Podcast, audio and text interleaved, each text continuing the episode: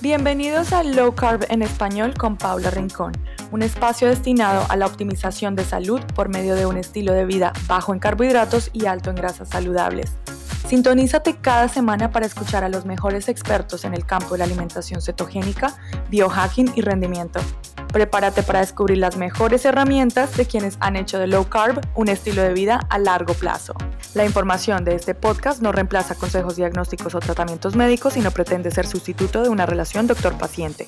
Hola a todos, bienvenidos a mi episodio número 5. En el día de hoy vamos a estar hablando de la dominancia de estrógenos.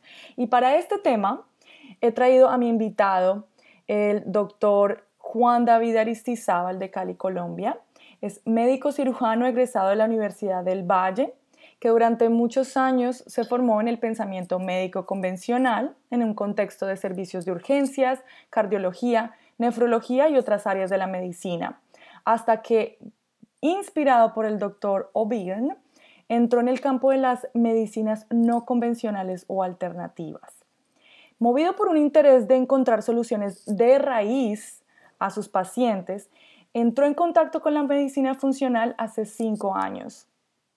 Pero más recientemente finalizó su entrenamiento de medicina funcional en el Instituto de Chris Kresser, el Kresser Institute en Nevada, aquí en Estados Unidos, y actualmente es también docente universitario para el Diplomado de Medicina Funcional que se dicta en Colombia a través de la Universidad FUCS. Así que definitivamente me gustaría dedicar este episodio contigo a abordar problemas tan comunes que tienen las mujeres hoy en día, como lo son el síndrome premenstrual, la endometriosis, los miomas, el cáncer de mama e incluso los ovarios poliquísticos, desde una perspectiva preventiva, primero que todo, y eh, pues a partir de la medicina funcional, una vez estas condiciones ya aparecen.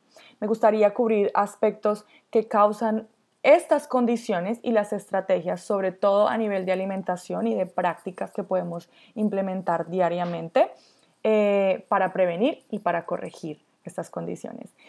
Quizá el punto de partida inicial, eh, como para dar un poquito de contexto a quienes nos escuchan, vendría siendo como cuál es la forma común que usan el médico tradicional para tratar estas condiciones, doc, y, qué es lo que, cuál es tu enfoque y cómo se diferencia a lo tradicional, a la medicina tradicional?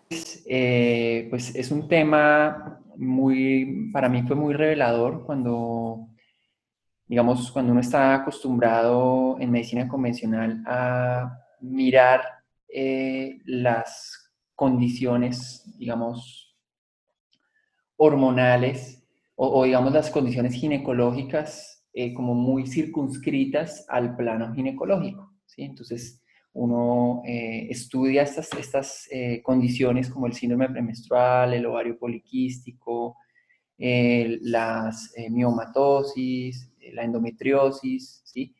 algunos problemas relacionados con la menopausia y algunos tipos de cáncer que están relacionados con un exceso de estrógenos o que tienen receptores de estrógeno positivo, digamos, como problemas hormonales, como problemas hormonales y como entidades distintas. Entonces, en medicina funcional, una de las, digamos, uno de los lemas de la medicina funcional es que es un enfoque dirigido a la causa, ¿sí? Entonces, una misma persona, eh, un, perdón, un mismo eh, diagnóstico en diferentes personas puede ser ocasionado por causas distintas. Es decir, una persona puede desarrollar esa condición por una secuencia de eventos distintos a la que le sucedieron a otra persona para llegar a ese mismo diagnóstico, entre comillas, eh, mismo diagnóstico, que es en este caso, por ejemplo, miomatosis.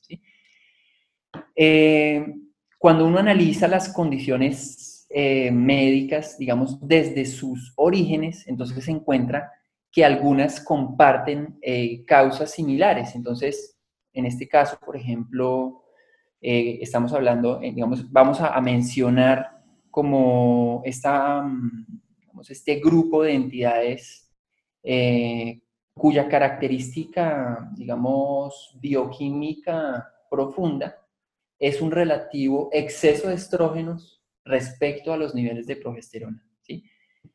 Y digo, eh, digamos, resalto la palabra relativo, porque muchas veces una persona con dominancia estrogénica puede tener bajos los estrógenos.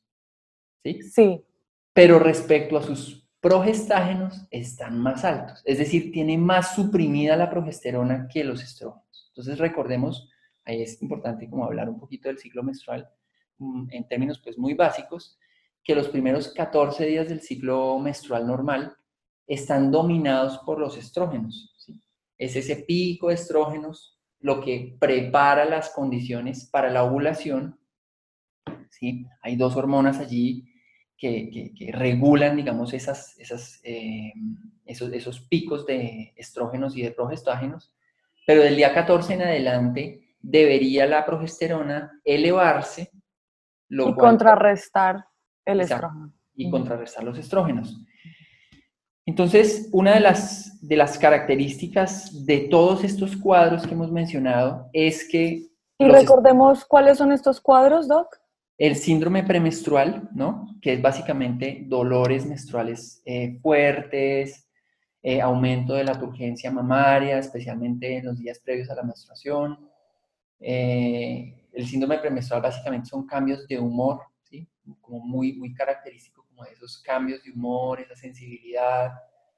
Em, los miomas, ¿sí? La, miomatosis, la endometriosis, que básicamente son em, sangrados muy marcados, ¿sí? irregularidad menstrual, em, dolor fuerte, básicamente causado por una siembra de endometrio, por siembras de endometrio fuera de la cavidad uterina.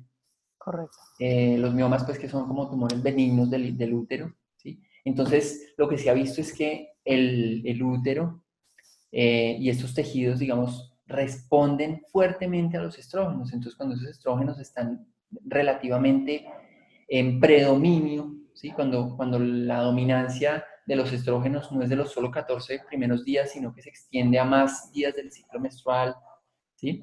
Cuando el pico de progestágenos no es suficientemente alto, vienen una cantidad de consecuencias. Entonces, eh, una de ellas, por ejemplo, muy frecuente, es la infertilidad o la dificultad para, para, para, concebir después de un año, de seis meses de relaciones sexuales, digamos, sin, sin protección. Y, y en la medicina convencional, digamos, el enfoque de este tipo de condiciones es a veces como muy limitado y eso es lo que a, veces uno, uno, se siente un poquito como, como es, es, es, frustrante para los pacientes, para las pacientes que me consultan, me cuentan esa historia y yo me entristezco de, de, ver como esa mirada como tan reduccionista de la cosa, ¿no? Y lo más triste es cuando la solución son anticonceptivos. Correcto. Porque si uno analiza estas condiciones desde su mecanismo, eh, desde su causa, los anticonceptivos no restauran la fisiología normal, sino que muchas veces la agravan. Entonces, le dicen a, la, mujer, por ejemplo, con, con endometriosis, por ejemplo, que está teniendo periodos de anovulación, ¿cierto? O con síndrome de ovario poliquístico, que está teniendo una irregularidad menstrual tenaz, mejor dicho, se le va el, se le va el periodo menstrual un tiempo, y le dicen, el remedio es anticonceptivos para que regularicemos la menstruación. Pero, cuando, pero la menstruación, cuando uno está en anticonceptivos, ese sangrado no es menstruación. No hubo en ningún momento esos pulsos hormonales fisiológicos que, que son como tan, tan fisiológicos, son como tan sabios de nuestro propio cuerpo. Y con el tiempo, básicamente, eh, el tratamiento con anticonceptivos pues no corrige el desbalance, por lo cual el desbalance muchas veces se agrava o, o, el, o el, medicamento realmente lo agrava. ¿sí? A veces los anticonceptivos realmente no mejoran, por ejemplo, la capacidad de, de, esa persona, de esa mujer con ovario poliquístico, de llegar a tener algún día un embarazo normal.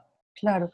Y, y Doc, en el caso de las eh, mujeres con endometriosis, que el dolor es terrible y que eh, y, la, y, el sangrado es terrible si dejan de tomar sus anticonceptivos. O sea, es algo que ellas pueden meditar, el, el dejarlos. A ver, yo, yo en eso sí soy como muy, o sea, yo no recomiendo intentar esto en casa, ¿sí? Porque es cierto que los, que los cólicos menstruales, por ejemplo, de una persona con es más, los sangrados pueden llegar a hacer poner en riesgo la vida.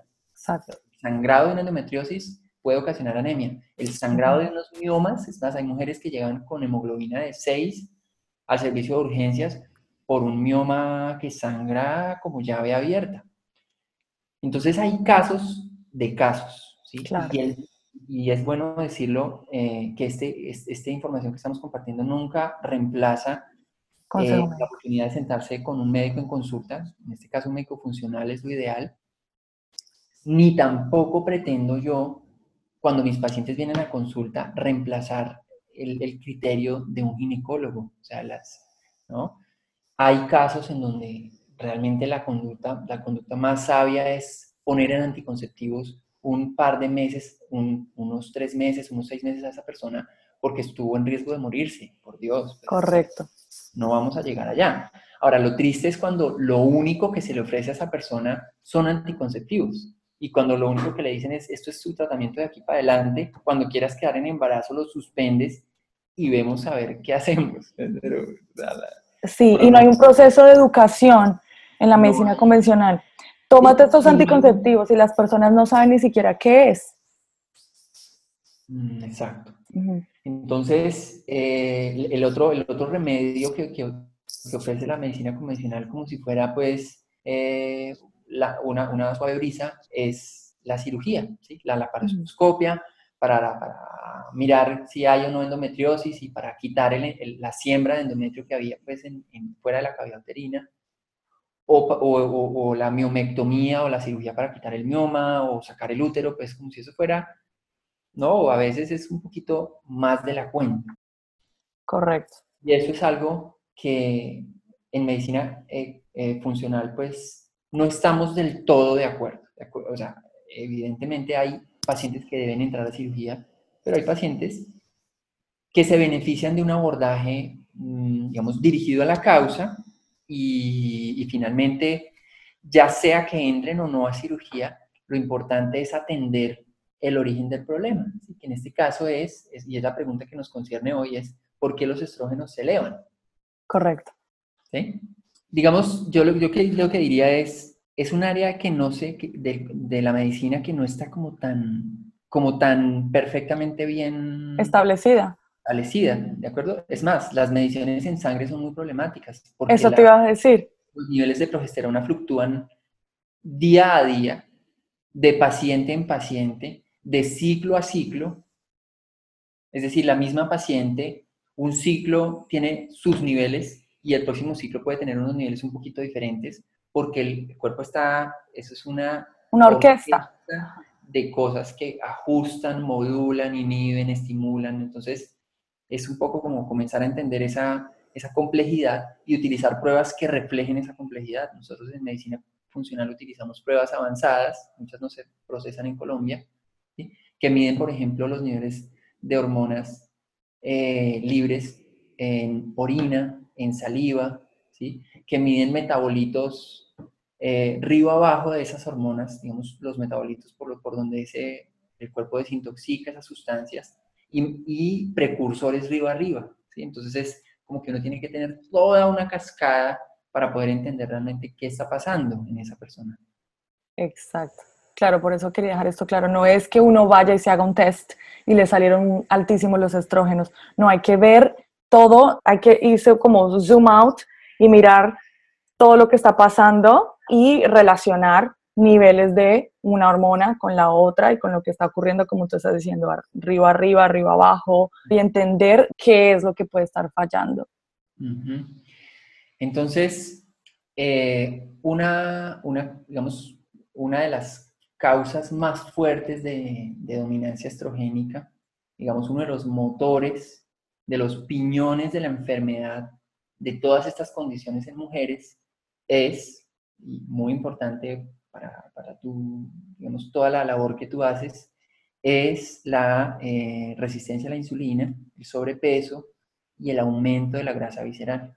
¿sí? Correcto. Entonces, ahí hay, un, digamos, hay, varias relaciones. Una, por ejemplo, es que los estrógenos en las mujeres provienen, los estrógenos, digamos, las hormonas sexuales femeninas de la mujer, provienen de las hormonas sexuales masculinas. ¿sí? Esta conversión está, digamos, em, se produce, a cargo de la aromatasa, que es una enzima, ¿sí? Que metaboliza esa conversión de testosterona a estrógenos. Claro, entonces en la, en la glándula se producen andrógenos, ¿verdad? Se producen primero eh, hormonas masculinas, pero tiene que haber una conversión a hormonas femeninas en la mujer. Ok. La, la, la, aromatasa, digamos, el, la aromatasa es abundantísima en el tejido adiposo. Entonces, cuando una persona tiene una, digamos, un porcentaje de grasa corporal aumentado, tiene una actividad de la aromatasa aumentada. Digamos, mm. Convierte más, ¿sí? Los, es, una fuente, el, el, tejido adiposo en este caso es una fuente de estrógenos. La resistencia a la insulina estimula la aromatasa y la aromatasa convierte más las hormonas sexuales en estrógenos. Tiene sentido. Entonces, entonces entonces, eh, desde ese punto de vista, el síndrome de ovario poliquístico, ¿sí? la mujer con cáncer de mama con receptores de estrógenos positivos, la mujer con, con eh, no sé, con dolores menstruales, sangrados, con miomas, que se encuentran sobrepeso, una de las primeras cosas que tiene que atender es su alimentación. Y es moverse a una alimentación loca. Moverse a una alimentación predominantemente basada en proteínas orgánicas, ¿sí? en una, alimentación densa en nutrientes y, elevada en, eh, en, plantas, ¿sí? en vegetales, en grasas saludables. ¿Cómo que ah, hay que mm, priorizar algún tipo de vegetal? Por ejemplo, hablan mucho de los cruz, de las crucíferas y hay mucha controversia. Eh, por los goino, ah, se me olvida el nombre, eh, goitro, goitro, se me olvidan estas sustancias que tienen algunos de los crucíferas, como el kale, como el, brócoli. Esa es otra parte, pero, pero, pero bueno, o sea, porque fíjate que estamos hablando ahorita de, de cómo se producen los estrógenos, o sea, ¿por qué, ¿por qué tengo una síntesis aumentada de estrógenos? Por una resistencia a la insulina. Entonces, bajar por ese lado, ¿cierto? Después, cuando vamos a hablar, por ejemplo, de que otra de las causas de la dominancia estrogénica es que la desintoxicación de los estrógenos está a cargo del metabolismo hepático, ¿sí? Específicamente, digamos, el, sendero de fase 2 de desintoxicación del hígado es un sendero, digamos, eh, bioquímicamente muy demandante de materia prima, ¿de acuerdo? Entonces, la glucuronidación de los estrógenos es el, es el mecanismo por el cual ese estrógeno que, que actúa en el receptor sale de la circulación ¿sí? y es, digamos, desechado por la bilis al intestino. ¿sí?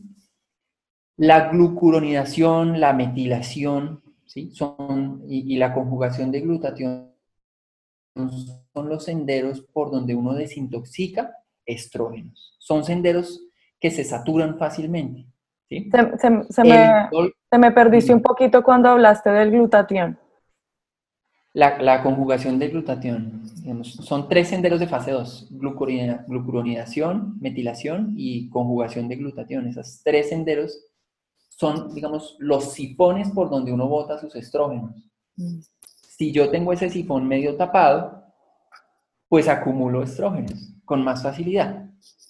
¿Sí me entiendes? Como, es como que la mirada convencional, los, el problema de los estrógenos es del ginecólogo y del endocrinólogo. En medicina funcional uno hace un zoom out, como dijiste, y contempla otras, otras áreas del metabolismo.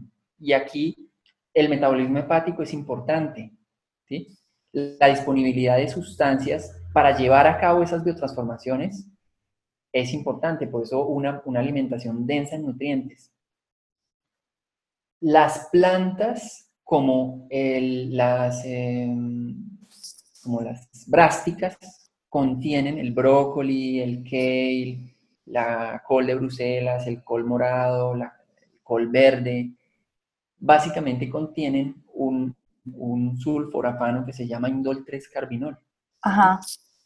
El indol 3-carbinol induce las reacciones de fase 2 sobre los estrógenos. Entonces acelera ese sendero. ¿ves? Entonces, una persona con dominancia estrogénica se pone a comer brásticas con juicio, si las tolera bien, porque a veces las personas con brásticas pueden tener gas y distensión, ¿sí? Y lo que yo recomiendo en esos casos es cocerlas y, licuarlas, por ejemplo.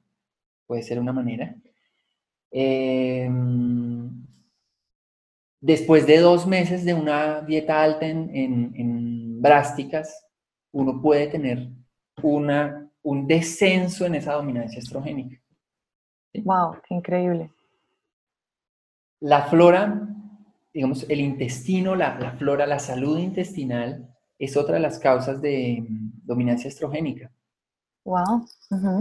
Por ejemplo, las bacterias productoras de beta-glucuronidasa es como una tijera que revierte la glucuronidación. Entonces ese hígado con mucho esfuerzo glucuroniza estrógenos y los bota en la bilis, en el, al intestino. Pero si mi intestino está lleno de bichos, ¿sí? tengo colon irritable, se me distiende la barriga, diarreas o mucho estreñimiento, especialmente mucho estreñimiento, es un, factor clásico de causa de dominancia estrogénica. Eh, la beta-glucuronidasa hace que esos estrógenos que ya iban de salida vuelvan y reingresen, sean reabsorbidos. Wow. Y eso se llama recirculación enterohepática de estrógenos. ¿sí? Entonces, todas es cuando uno mira, o sea, es, es, cuestión de uno sentarse a hablar con un paciente que tenga cualquiera de estas cosas, o sea, un paciente con cáncer de mama y estreñimiento toda la vida, problemas hepáticos, hígado graso, nunca consume verduras, ciclos de anovulación, el estrés por las nubes, eh, resistencia a la insulina, sobrepeso, mejor dicho, generalmente tienen todas esas causas. ¿Sí? Y claro, cuando una persona tiene cáncer, lo más apropiado es que se haga el tratamiento que le indique su oncólogo. A veces hay pacientes, yo tengo pacientes que me dicen, doctor, vengo aquí porque rechacé la quimioterapia. Es su decisión. Yo no recomiendo rechazar la quimioterapia y mucho menos la cirugía. Pero es respetable. Finalmente la quimio, la radio y la cirugía no están restaurando el problema. Y el oncólogo muchas veces comete el error de decir al paciente que terminó la radio y la quimio, se curó. Y sigue con la dominancia estrogénica. Correcto. No sé si me voy a salir un poquito del tema en esto, pero ahorita que estás tocando ese tema de, cáncer de mama, veo que es muy común el tamoxifeno. ¿Tiene algo de implicación con, con también con, el, con la dominancia estrogénica? ¿Sabes de esto? Pues el, el tamoxifeno es una terapia hormonal dirigida a inhibir la actividad de los estrógenos. ¿sí? Digamos que hay pacientes a los que le funciona y hay pacientes a los que no les funciona. ¿Sí? Para eso ya hay pruebas genéticas. Sí, a mí. De los SNPs. Sí, exacto. Que predicen si el tamoxifen va a funcionar o no. Mm. Y, uno, y uno quisiera más bien, porque el tamoxifeno tiene sus efectos adversos bien importantes. ¿sí? Entonces es como ir, ir, un poco más allá. Ahora, ¿cuál es otra causa que, que, quiero mencionarla? Porque es, es otra causa súper, súper valiosa. Hay dos cosas más que, que me parece muy, muy importante que, mencionemos aquí de, dominancia estrogénica. La primera son el contacto con químicos. ¿sí? Estamos en un mundo moderno inundado de sustancias químicas, de xenobióticos, básicamente es lo que se, como se le llama a una sustancia química cuando es encontrada en tejidos del cuerpo. Entonces, eh, a pacientes X le hacen una biopsia de tejido graso y encuentran allí el DDT del tomate, el BPA del atún, el glifosato con el cual fumigaron ese cultivo, digamos, modificado genéticamente.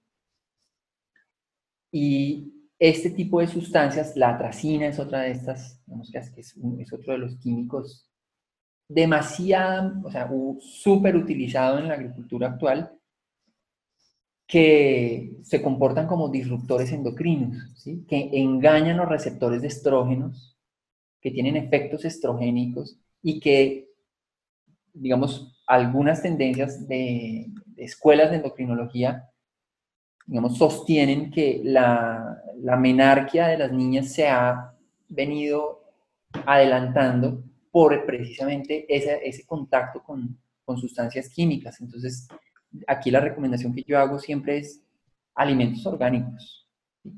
fundamental buscar agricultura orgánica, agricultura limpia.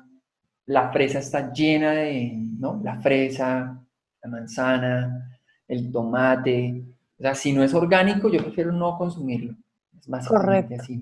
Sobre esto también crees que, porque aquí en Estados Unidos sabemos que nos preocupamos bastante de, que los, los, cultivos vengan orgánicos, eh, no tanto del DDT, eh, porque se ha prohibido, pero cuando viene de otras partes. En Colombia también nos debemos preocupar bastante y en países de Latinoamérica, ¿crees que demasiado, orgánico? Demasiado, demasiado. cuando las cosas están locales y cuando vienen de afuera también.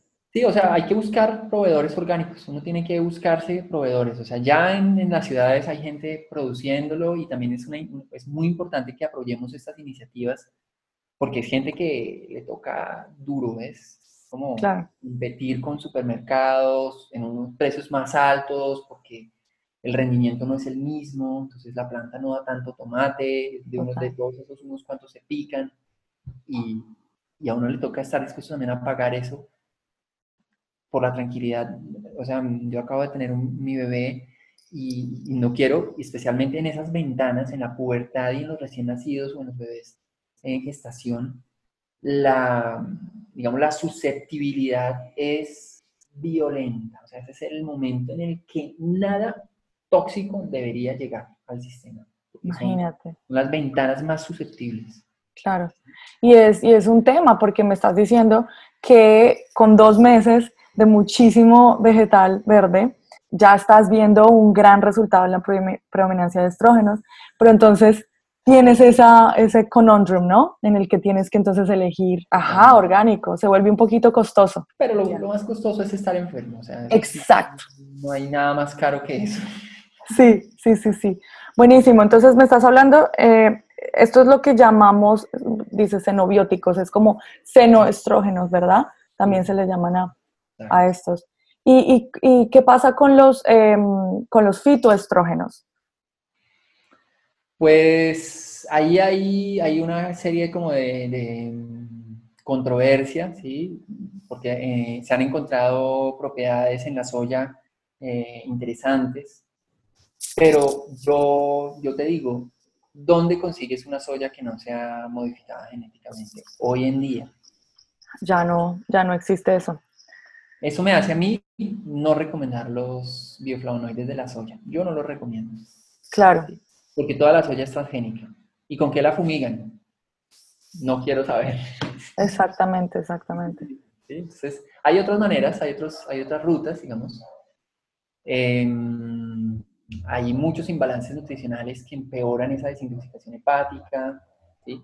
Por ejemplo, las vitaminas del complejo B tienen una participación clave en, ese, en el sendero de la metilación y en esos pacientes uno generalmente encuentra fallas en la metilación, encuentra deficiencia de vitamina D, 3.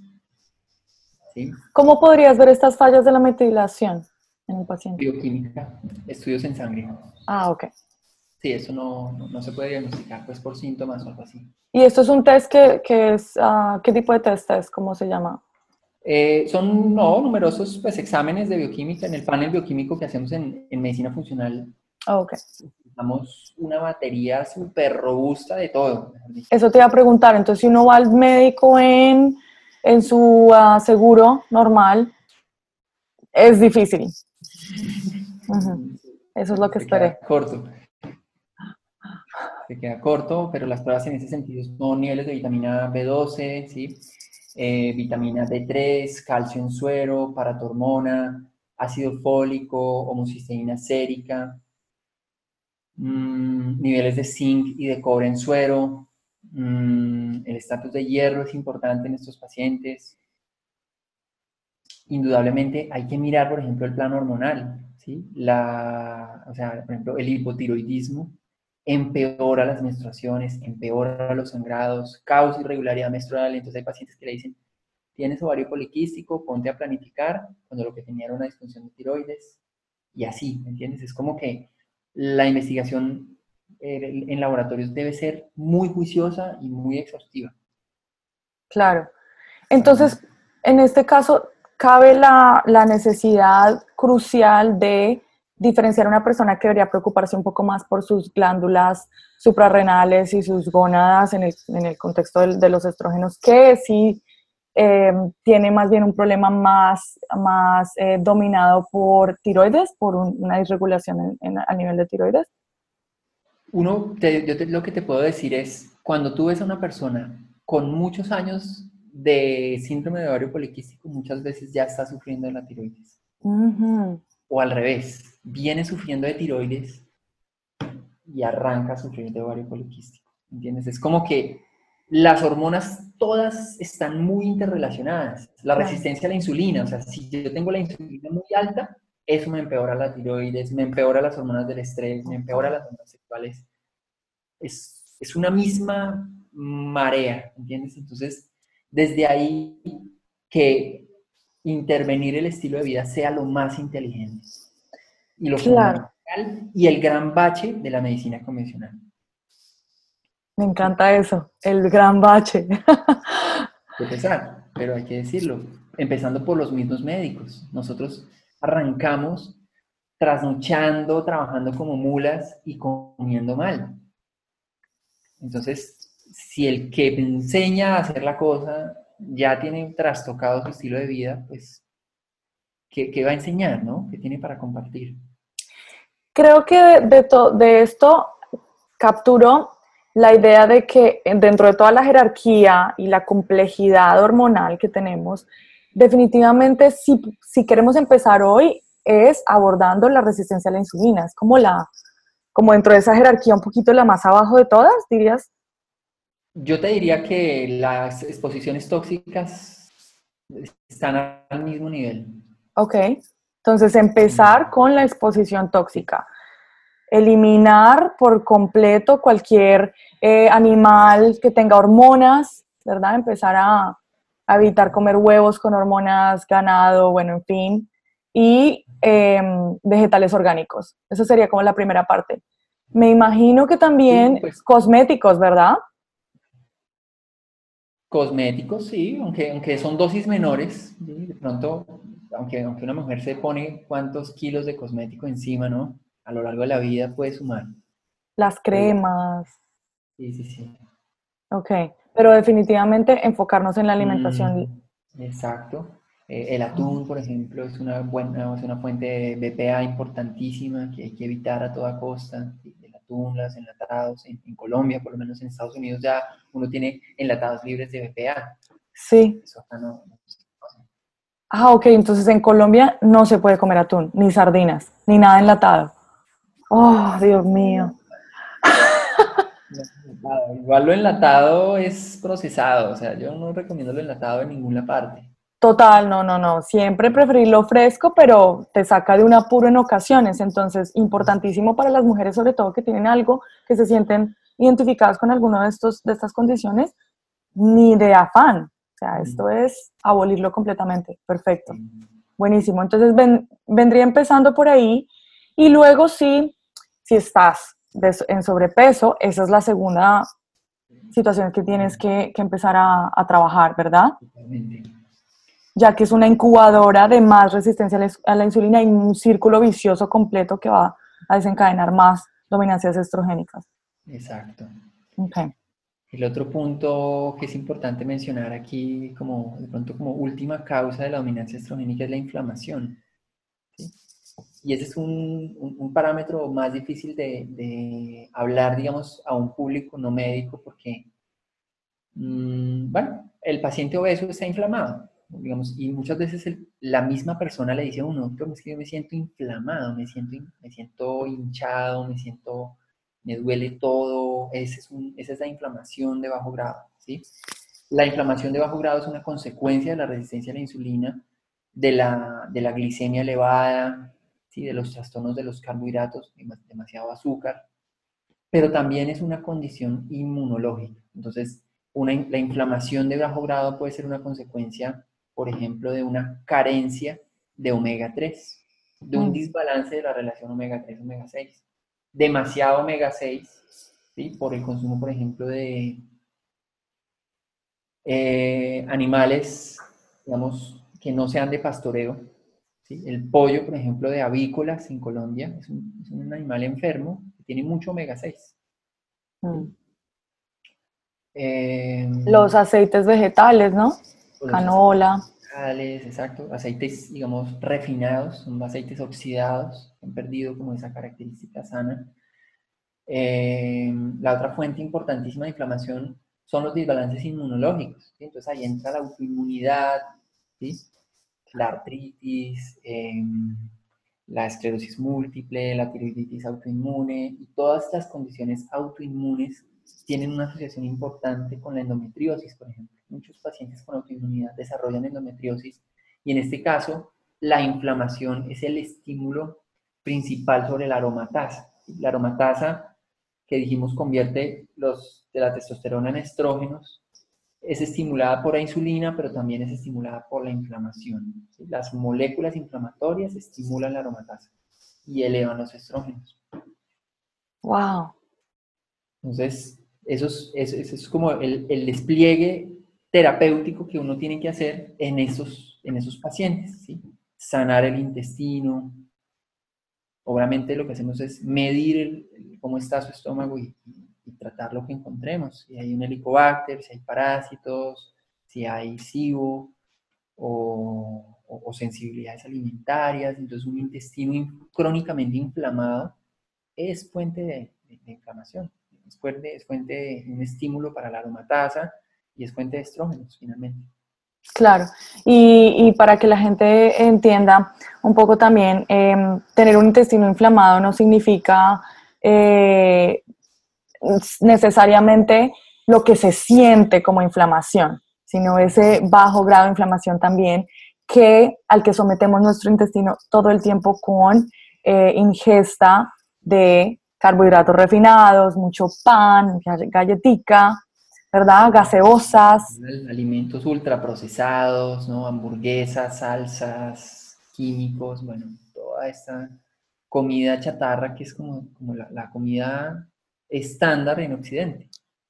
Absolutamente. Entonces, ¿cuál, ¿cuál vendría siendo una... Yo sé que es bastante difícil eh, ponerlo como una dieta como tal, pero ¿cuáles son los alimentos, además de esos vegetales que ya nos habías hablado, que debemos de verdad eh, priorizar? Pues cosas que, bajen la resistencia a la insulina, eh, el aumento en, la, en, la proteínas orgánicas, ¿sí? o sea, cuando uno consume suficiente proteína, básicamente la proteína causa mucha sensación de saciedad y eso es natural. Si tú te comes primero la proteína, vas a llegar a comerte la parte de carbohidratos, digamos, con menos hambre. Mm, el, el, contenido de carbohidratos yo trato de ajustarlo al nivel de actividad de la persona. Una persona con un nivel de actividad muy alto, con una dieta muy baja en carbohidratos, puede entrar en déficit calórico y eso a largo plazo ser problemático, ¿de acuerdo? Pero si una persona está con resistencia a la insulina, tranquilamente puede moverse a un, esquema low carb y le va excelente, sobre todo al principio, ¿sí? Mm, ¿Qué más? Alta en proteínas, alta en grasas, un desayuno alto en proteínas, por ejemplo. Un desayuno alto en proteínas sin arepa, sin pan, sin galletas, sin calado, sin ninguna de esas harinas que estamos acostumbrados a ver en el, al lado del café con leche. Sin tamal. Sin tamal, sin, sin, no sé, sin tanta cosa. Un desayuno alto en proteínas es de las cosas que más baja la resistencia a la insulina. Absolutamente. valioso. Y el ejercicio indudablemente ayuda mucho. Claro. Y grasas, de buena fuente de grasas, aceite de oliva, aguacate. Coco. Coco, exactamente. Em, háblanos un poquito de los lácteos en este contexto, Doc. Pues mira, yo no, yo no soy partidario de quitarle a todo el mundo los lácteos eh, como, como norma, ¿sí? Porque hay pacientes que no los toleran mal y hay de lácteos a lácteos, ¿no? Entonces uno encuentra, por ejemplo, aquí en, Colombia encontramos, por ejemplo, yogur de vacas orgánicas, eh, súper, súper, mejor dicho, buenísimo, que la persona sensible a los lácteos tolera, ¿sí? Entonces, pues no necesariamente hay que cerrarle la puerta totalmente a los lácteos. Hay pacientes que cuando están empezando a sentirse mejor, por su cuenta empiezan a comer algunos quesos seleccionados y sus síntomas no, no empeoran, sus pruebas en sangre no empeoran, su sistema digestivo no empeora, lo cual me dice, este paciente es tolerante. Yo soy partidario de arrancar un poco restrictivo y de acuerdo, una vez la persona alcance sus metas, vuelva nuevamente como a a encontrar un esquema con el cual se sienta cómodo, ¿sí? Absolutamente. Pero indudablemente la leche es, o sea, y la leche sobre todo de supermercado, ¿sí? La leche de caja, la leche Tetra Pak, la leche ultrapasteurizada, es una gran fuente de enfermedad, ¿sí? de alergias, de problemas digestivos, de diarrea, de estreñimiento, de disbiosis, de acné y de cuánta cosa hay, ¿entiendes? Claro. Entonces, depende, depende. Ahora, de entrada yo diría, la mayoría de las veces desaconsejo los lácteos y más bien prefiero, una vez que la persona logró sus metas de salud, escoger los lácteos, unos lácteos bien seleccionados, bien escogiditos y esporádicos. Correcto, ok. Doc, devolviéndonos un poquito al, tema de la aromatasa y esto, creo que no, no quedó muy claro cómo, cuál, es la función real de los estrógenos y, qué es lo que viene entonces a, a, parar un poco esta, esta acción de la aromatasa, esta enzima, en, en un contexto de una persona saludable. No, o sea, una persona saludable no tiene problemas, no tiene, no tiene problemas, ¿me entiendes? O sea, tiene su aromatasa que le funciona bien. Es más, mm, no es que sea un villano, ¿sí? Los estrógenos son, son muy importantes, o sea, es más, muchos de los problemas de la menopausia es la carencia de estrógenos, ¿sí? La, la, caída de los estrógenos causa decline cognitivo, pérdida de la mineralización ósea, entonces se adelgaza el hueso, osteoporosis, em, y dislipidemia, o sea, muchas mujeres posmenopáusicas o, en la perimenopausia comienzan a presentar elevación del azúcar, elevación de los lípidos, porque los estrógenos regulan el metabolismo de, las, de los azúcares y de las, y de las grasas eh, en el hígado. ¿sí? Muy importantes. Lo que pasa es que los estrógenos tienen un rango terapéutico estrecho, es decir, el cuerpo tiene que ser capaz de botarlos cuando cumplieron su misión. Si yo tengo ese sifón tapado, como decíamos, vienen muchos problemas. ¿sí? El, rango terapéutico de los estrógenos es estrecho. Otras hormonas como la progesterona, por ejemplo, tienen un rango de terapéutico más amplio. Entonces uno puede tener más progesterona o menos y no tener enfermedades derivadas de eso. Pero los estrógenos hoy en día, sobre todo el exceso de estrógenos y todas las sustancias que simulan la actividad de los estrógenos, son causantes. Hay estudios que reportan que el exceso de estrógenos causa es de los factores contribuyentes a la autoinmunidad, o sea, muy grave, al cáncer, gravísimo, ¿sí? Entonces, es una sustancia, digamos, para tener, digamos, tenerla de amiga, mejor dicho, uno tiene que tenerla de amiga. Claro, claro, claro. Y bueno, pues hay que poner en práctica demasiadas cosas. Em, algo que también quisiera que tocáramos un poco porque muchas mujeres desconocemos esto, es, es normal sufrir de cólicos cada mes. Todas las mujeres están acostumbradas a, las que conozco al menos, a que ese es, en ese momento del mes no me hablen, porque yo tengo que estar en casa, no tengo productividad, no me puedo concentrar, me dan antojos del dulce. Es, es, una, es un total ritual que tenemos alrededor de un periodo, de, un, de una mm, semana dentro del mes. Y, y, muchas estamos acostumbradas a vivir así, porque nuestra madre vivió así, nuestra abuela también, y cuando después de que tuvieron hijos o empeoró o mejoró, hay como una serie de mitos alrededor de esto. Me gustaría que hablaras un poco de esto. ¿Es normal que, que tengamos esto o, o, deberíamos estarnos preocupando de una dominancia estrogénica porque eh, tenemos estos síntomas tan marcados? Pues yo pienso que mm, la, la, o sea, la, el tema da dos, tiene dos caras. ¿sí? vale la pena tocar las dos implicaciones. Digamos, hay dos extremos, entre el blanco y el negro, y una, una escala de grises. ¿sí? Una es la mujer que, digamos, ultra productiva, ejecutiva y, tan apegada, tan metida en, en, la, actividad que, no, que no, no, registra sus fluctuaciones hormonales fisiológicas. Y, es, la, es, la, mujer que le dice al, ginecólogo, ay, mm, aplíqueme esa inyección que le quita uno la menstruación y yo me la tomo por 20 años porque no tengo tiempo de tener menstruación en esta vida. ¿Sí? Yo no estoy de acuerdo con eso. Es más, muchos indígenas recomiendan que en esos periodos el estilo de vida sea distinto. ¿sí? Mm. En yoga, por ejemplo, no se hacen posturas invertidas en, esos, días. Y eso está bien, es como un momento especial. Y qué bueno si hay cambios de humor un poquito, pues qué bueno que, la pareja sepa comprenderlo y eso lleve como a, a, no sé, ampliar un poquito la tolerancia y, a crecer un poco la comunicación. El, el, otro extremo es esa mujer que se enferma y que le toca incapacitarse, que los cólicos son violentos, que sangra muchísimo, que sangra siete días, que los senos se le ponen muy duros.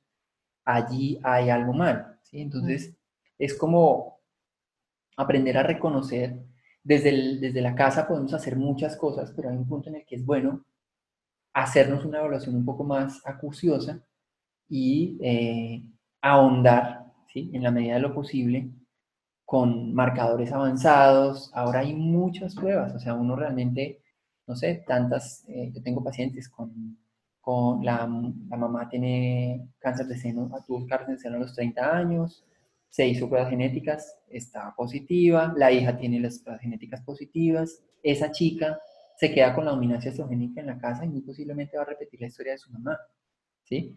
Y no es que le toque mandarse a quitar los senos, porque los, digamos, el cáncer sensible a hormonas relacionado, por ejemplo, con BRCA positivo, puede dar en muchas partes. Tendría que quitarse los ovarios, tendría que quitarse el útero, tendría que quitarse, mejor dicho, hasta la cabeza porque hasta el tumor, hay ciertos tumores del sistema nervioso central que pueden estar detonados por estrógenos. Entonces, ¿no? E, de un extremo al otro, pues, cuando hay señales, hay que ahondar. Hay que ahondar, igual hemos tocado temas con los cuales una persona en su casa puede ir empezando a hacer cositas. El gluten, menos mal no, no, no se nos olvidó, ¿sí? El gluten es una causa fuerte de endometriosis el colon irritable, los trastornos de colon se, digamos, se traslapan mucho con los, con los síntomas digestivos. Entonces, a veces sanar el intestino disminuye la inflamación, disminuye la aromatasa y corrige la endometriosis. Pacientes con endometriosis 150, una, una, serie ahorita que estuve revisando antes de, la, de la, conversación, hay, hay un estudio, por ejemplo, de 156 pacientes mujeres con, diagnóstico de endometriosis que hicieron una dieta libre de gluten. La mejoría fue del 75%. ¡Wow! Increíble, solamente removiendo el gluten. ¿Quién sabe qué otros ajustes se hicieron en la dieta? ¿Habían algunos eh, detalles, Doc? Pues el estudio está, sí, se puede, se puede buscar, pero ese es un dato muy importante porque además es, un, es una intervención que no causa daño, que no tuvo efectos adversos, que es barata, y que se puede hacer en casa. Absolutamente. ¿El maíz? ¿Tienes alguna...? Hay, hay pacientes que hacen reacción, reactividad cruzada, ¿no? Mm. Al gluten reaccionan igualmente al maíz. Entonces, a veces mi recomendación es una dieta sin cereales. Claro. Claro, claro, claro. Eso es, difícil, la gente me, me, pelea mucho, porque el arroz es muy rico, porque la arepa es muy rica, pero a veces es mejor ver la mejoría y después meter la arepa y ver que no pasó nada. pero a veces si el paciente no se mejora, pues es más frustrante. Absolutamente. No, pues hay otras cosas que también son deliciosas, sino que nuestra, nuestras tradiciones latinas están muy, muy arraigadas a ver en el plato el arroz, el pan y todas estas cosas que es lo primero que tienen que quitar. Exacto. Doc, eh, para finalizar, me gustaría tocar un poquito el tema de la menopausia, lo que se pueda, y estos hot flashes, y ahorita que estamos hablando un poco de las... Em, pues yo, yo ese es un tema que lo preferiría que lo dejemos para una segunda sesión, porque es complejo, ¿sí? Ahí hay mezcladas, digamos, eh, hormonas más del, del, plano del eje hormonal del estrés, ¿sí? Básicamente, esas fluctuaciones de los estrógenos generan descargas de norepinefrina y epinefrina y es lo que genera la taquicardia, la ansiedad, ¿sí? Esos, los calores. ese, enrojecimiento de la cara. Entonces, ahí hay que entrar como a tocar otros mm, mecanismos, digamos, que no, no, no son muy relacionados con la dominancia estrogénica, pero que indudablemente a una mujer con perimenopausia le conviene empezar a practicar algunas de las cosas que tocamos, ¿sí? Perfecto, buenísimo. De, de, de, de, de, agroquímicos, de fumigantes, eh, la resistencia a la insulina, o sea, nomás esas dos cosas, pucha, tienen un efecto impresionante. Claro. ¿Qué tanto, qué tanto, eh, qué tanta vigilancia debe tener uno de estos pacientes con estas condiciones en cuanto a su, sus macronutrientes, los porcentajes de los macronutrientes?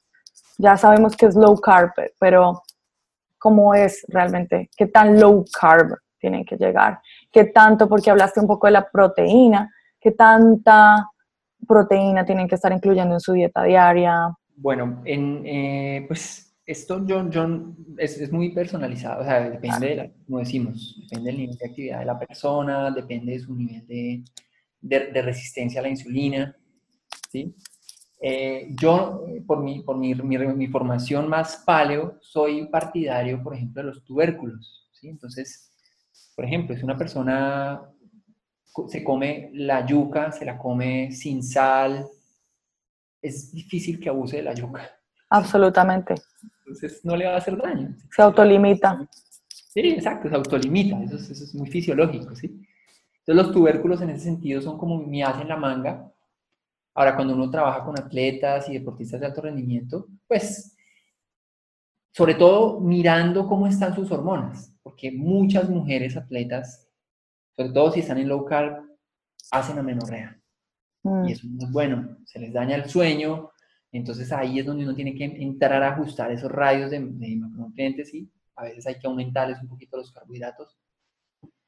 Pero eh, también en, pacientes con disfunción tiroidea, una dieta cetogénica puede no ser buena elección con una tiroides muy descuadrada, eh, por lo menos al principio.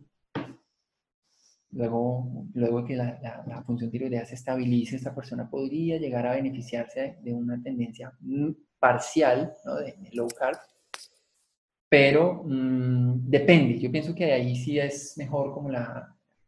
Individualización. sí, personalizada.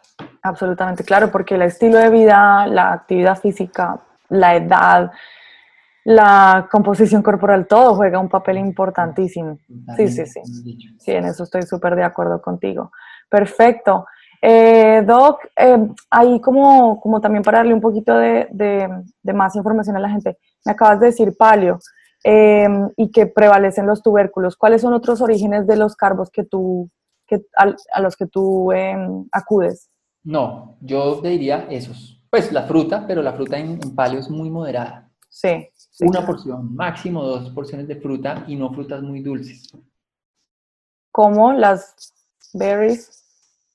Pues hay berries, en Colombia no, no hay berries, digamos, usamos más como la granadilla, la guanábana. Ay, qué rico, no me digas eso. Esas son las frutas que aquí no existen. Son muy chéveres, sobre todo porque no son muy fumigadas, ¿ves? Entonces uno ah. trata de, darle a la gente soluciones que, que no tengan esa, ese problema. Yo amo la uchuva, pero la uchuva sí La uchuva me encanta, la recomiendo mucho. Ah, genial, qué bueno. Ahora voy a Colombia en, en unas cuantas semanas, así que me voy a atafargar de, de Guanábana y de Curuba, Lulo, Uchuba. Perdón para las personas que no han viajado a Colombia, pero tienen que ir a probar todas estas, esta lista que acabamos de decir. Un repertorio increíble. Delicioso.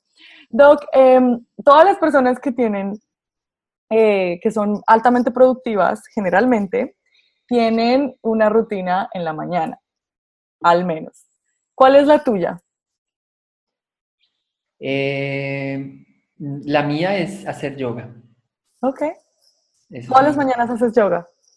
Casi, digamos, algunos días se me va sin, sin práctica, sobre todo ahorita que estoy trabajando mucho, pero, pero trato de hacer todos los días mi práctica. Qué bueno, qué bueno. Entonces algo que recomiendas, te centra, te ayuda a tener más productivo el día.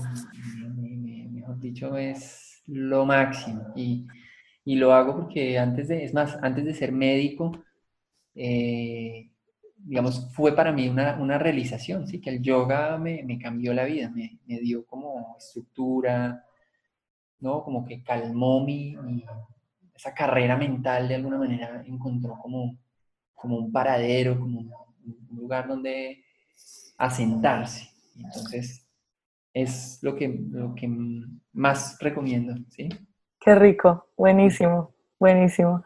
Ok, y para la gente que nos escucha, ¿dónde te pueden conseguir? Por redes sociales, eh, en Instagram nos, me encuentran. Hago, hago consulta online, pero no es lo que, más, lo que más me guste. Realmente a mis pacientes extranjeros les estoy pidiendo que me visiten, ¿sí? porque digamos, siento que se, queda mucha parte por fuera, ¿sí? Sobre todo eh, reunir los laboratorios eh, de manera... Eh, en, el extranjero no es, no es tan fácil, ¿sí? es, es muy costoso, tiene sus, limitantes, pero dentro de Colombia atiendo bastante digamos, bastantes pacientes. Y sí, obviamente qué bueno que, que, podamos reunirnos en consulta, pero tampoco aspiro, digamos, a que a que, a que sea la única manera de que se beneficien de, de estas, estos temas que estamos tocando. ¿sí? Yo planeo empezar a publicar en mi página web temas que, que realmente sirvan para, para reestructurar toda nuestra nuestro modo de vida, nuestras pautas de alimentación y, y, quizás aquellos pacientes que tengan realmente casos complejos y estén dispuestos a una investigación más exhaustiva, pues bienvenidos a visitarme. Buenísimo, en Cali, Colombia. Cali, Colombia, exactamente. Listo. Voy a asegurarme de poner la dirección y teléfonos, todo para que puedan contactarte también en, los, en las notas. Esto va para YouTube, para iTunes, para Spotify, mejor dicho. Súper. Buenísimo. Pablo, Pablo, pues muchas gracias por la invitación. No, gracias a ti por este tiempo, por todo este conocimiento importantísimo. Era un tema que de verdad quería cubrir y, y el, el, simple hecho de que vinieras de, de Chris Kresser Chris Kresser fue para mí hace cinco años o más el que me inició en todo esto. Sí, es un de la... genio total. Ah, no, total, total. Tuve la oportunidad de conocerlo en persona. Además es un dulce. No, es una cosa loca. Entonces, buenísimo por ti. Y también sí. muchas felicitaciones por tu bebé. Bueno, muchas gracias. Súper. Un abrazote. Gracias, tú también. Gracias por esto. Cuídate. Bye bye.